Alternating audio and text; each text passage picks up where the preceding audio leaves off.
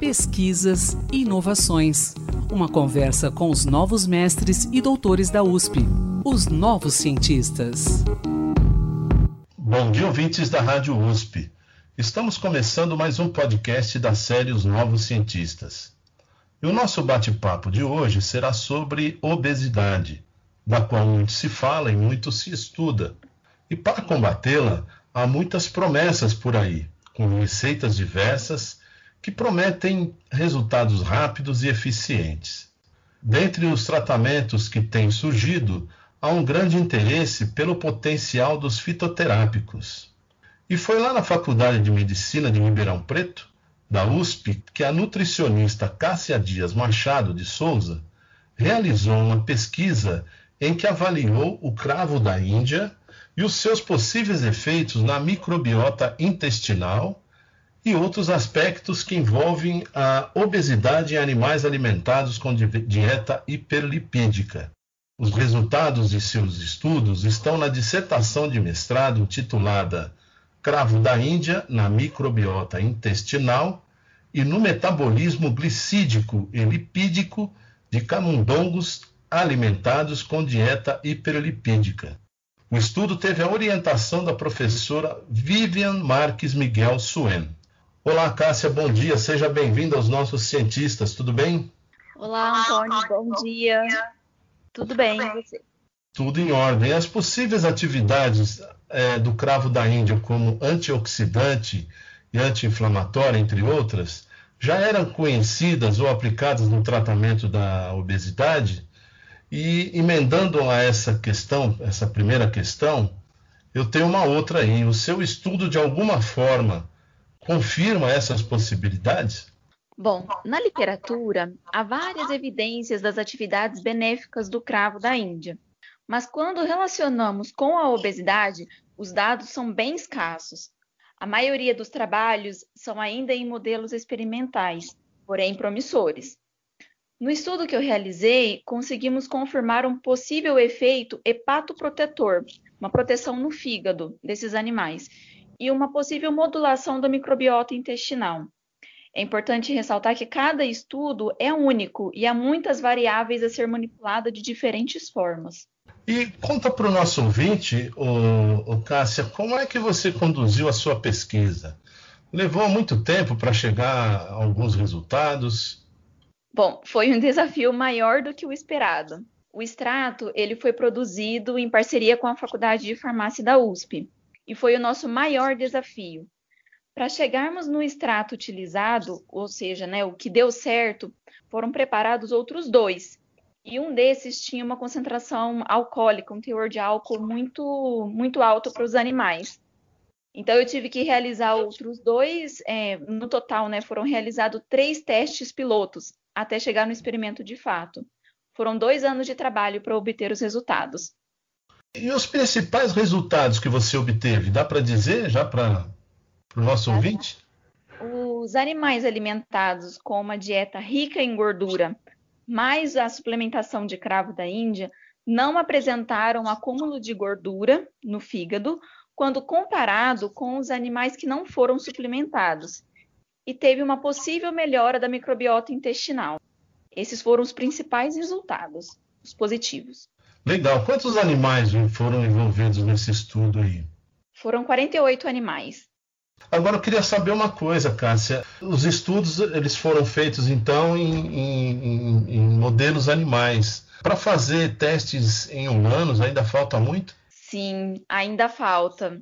Não sei te precisar quando isso irá acontecer, mas ainda por enquanto todos os estudos são realizados em humanos, em animais, desculpa. Bom, outra coisa, então a gente pode dizer que o consumo do cravo da Índia é benéfico no tratamento da obesidade? E de que forma ele pode ser consumido para surtir efeitos positivos? Ele poderá ser consumido, né? Bom, ainda é muito cedo para afirmar que ele é benéfico no tratamento da obesidade. É necessário mais estudos, né? As formas caseiras do uso da planta são benéficos à saúde por não trazer malefício, né? E a cada forma de preparo irá extrair um ativo diferente. Para a gente conseguir um efeito esperado aí na obesidade, provavelmente teríamos que fazer um concentrado da planta, que foi o que eu fiz para aplicar nos animais. Até mesmo porque o cravo ele tem um odor e um sabor muito forte.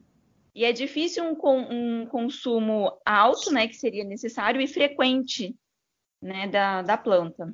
Geral, geralmente é consumido pouquíssimas quantidades do botão em, em chás e em sobremesas. E eu quero saber o seguinte: o que de mais inovador o seu estudo traz em termos de resultado, além desses que você conseguiu? O efeito protetor né, no, no fígado dos animais, que já era descrito na literatura, foi uma confirmação. E agora a novidade vem da modulação, da possível modulação da microbiota intestinal. Podemos então imaginar, o Cássia, que o cravo da Índia pode ser a base aí de futuros medicamentos e terapias, né, para tratar a obesidade? Então, o resultado das pesquisas até o momento não sugerem ser possível tamanho efeito. Ele pode ser aí mais um coadjuvante, mas não, não diria que seria a base. Bom, mas fica o alerta também, o Cássia, que para o nosso ouvinte que não não é recomendável, né, sair consumindo o cravo da Índia aí de forma de forma aleatória, né? Exatamente. E como eu disse no início, Antônio, houve toxicidade nos animais, né? A gente acredita, num, não deu tempo assim de fazer uma avaliação profunda. A gente acreditava que era pelo teor alcoólico, mas poderia ser a concentração do extrato de cravo também, né? Do cravo. E no nosso grupo de pesquisa, a, onde outros pesquisadores trabalham com outros fitoterápicos, que a gente encontra toxicidade, por exemplo, da cúrcuma. Cássia, você é nutricionista, correto? Isso mesmo. Isso. E como é que você chegou a esse objeto de estudo? Bom, como eu disse, né, o grupo da professora Vivian, ele trabalha com fitoterápicos e nós pesquisando sobre o alho e sobre a canela, eu cheguei no. A literatura já descreve bem, né, sobre o alho e sobre a canela. E aí nós descobrimos que o cravo não tinha muitos estudos envolvidos. É aqui que nós vamos trabalhar, que pode ser que tenha alguma descoberta interessante. Além disso, você também você terminou o seu doutorado, o seu mestrado recentemente, não é isso? Isso. Quando exatamente? Eu defendi em fevereiro do ano passado, fevereiro de 2020. É bem recente. Bem recente. E você já está dando continuidade nisso no doutorado? Não, ainda não. É uma possibilidade, nós do grupo estamos avaliando. E dando essa continuidade, que aspectos vocês pretendem estudar ainda sobre o cravo da Índia? Seria mais voltado para a parte da microbiota intestinal, que realmente é algo inovador. A parte do efeito protetor para o fígado, ele já é bem descrito na literatura em estudos com animais, né? Mas essa parte da microbiota intestinal ainda é, há muito a ser desvendado. Perfeito. E o cravo da Índia ele é muito consumido no Brasil, né? Ou não? Ah, eu diria que, assim, é, é porque é muito popular em sobremesas, né? Um pouquinho, é, e é, o uso é, como eu disse, ele tem um odor e um sabor muito forte, característico, né? As pessoas usam muito pouquinho num arroz doce, numa canjica, é mais tradicional em sobremesas. E, mas sim, tem um, um bom consumo. Bom, Cássia, eu quero agradecer aqui pela sua presença, pela sua entrevista aos novos cientistas e parabenizá-la pelo trabalho. E só é, relembrando que a sua orientadora foi a professora Vivian Marques Miguel Suen, é isso? Isso mesmo, isso mesmo. Eu que agradeço a oportunidade de divulgar o nosso trabalho. Tá legal. A professora Vivian é de onde mesmo? É lá da Medicina de Ribeirão Preto? Isso mesmo. Então, Cássia, muito obrigado aí pela sua participação nos Novos Cientistas. Parabéns pelo seu trabalho. E assim que você tiver novidades aí no seu doutorado, nós estaremos aqui à disposição. Tá ok? Tá ok. Muito obrigada. Um ótimo dia para você, Cássia. Um ótimo dia a todos os ouvintes.